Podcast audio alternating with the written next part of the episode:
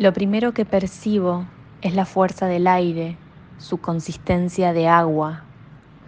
Bajo por una calle empedrada, se oyen los quejidos de algunas gaviotas y no tardo mucho en darme cuenta de la inutilidad de llevar paraguas. El viento se arremolina y me lo quita, le destripa la estructura de alambres que sostiene la tela, lo arrastra hasta dejarlo atrapado entre las ruedas de un auto.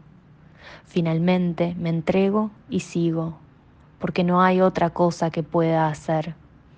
Hundo las manos en los bolsillos del abrigo y empiezo a descubrir entre la bruma, la figura de ese mar extraño.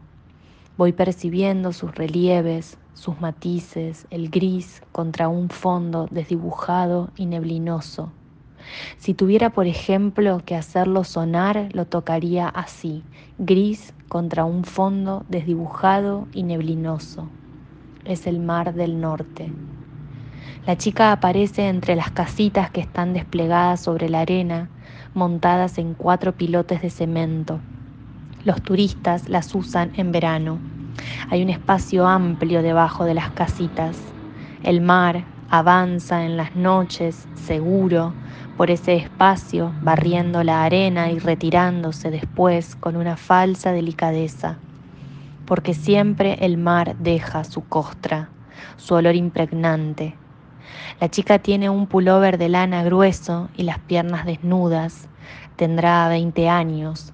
Toca una trompeta pequeña apuntando al mar. Suena despareja, pero va componiendo una arquitectura. Termina, en definitiva, hilvanando un dibujo en el aire. No le importan ni la lluvia ni el viento. El rugido del mar se mezcla otra vez con las bandadas de gaviotas. Las gaviotas, pienso, traen la idea de remanso. Cuando se oye una gaviota se percibe una calma o un fin irremediable, o los restos del naufragio.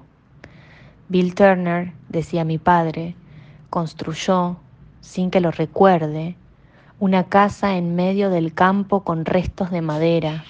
Ahí vivió durante ocho meses la casa era una choza endeble que apenas resistía el embate de alguna tormenta.